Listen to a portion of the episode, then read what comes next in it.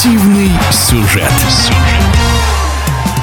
Биатлонный сезон в самом разгаре. На международной арене у мужчин в лидерах норвежцы, женскую табель о рангах возглавляют француженки и шведки. В России все не так однозначно. Итоги прошедших соревнований. Уровень подготовки спортсменов радиодвижения прокомментировал олимпийский чемпион 1980 года, заслуженный тренер России по биатлону и экс-наставник мужской национальной команды Владимир Аликин. У нас в биатлоне да не как в лыжных гонках, там норвежцы доминируют, допустим, да, я имею в виду мужской, э, мужчин.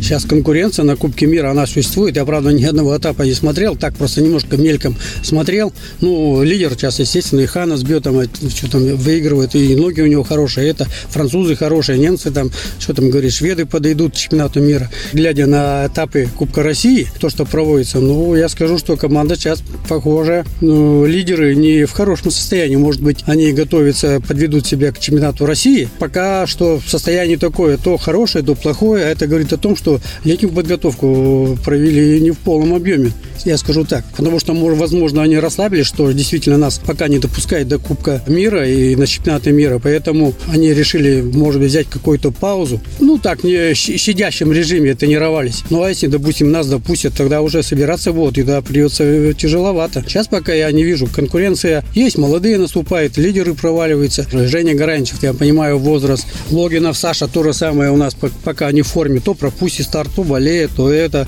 Ну, я имею в виду, Елисеев вообще что-то пока развалился. Сами видите, Бабиков тоже не в, не в том состоянии, Латыпов тоже проваливается. Поэтому я по что и говорю, отсюда, естественно, есть шанс у молодых спортсменов, они там э, что-то где-то показывают на Кубках России. Работа с национальной командой не должна прерываться, считает Владимир Аликин, но на каких принципах она должна строиться?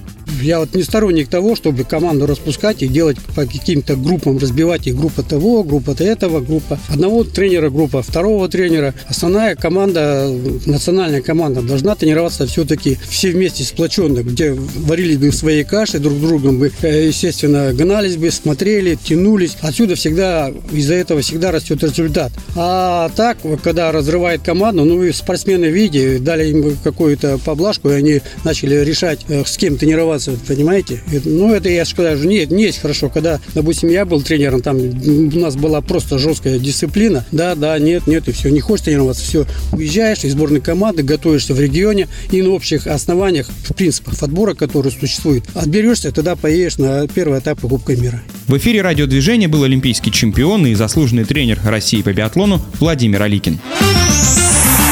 Спортивный сюжет.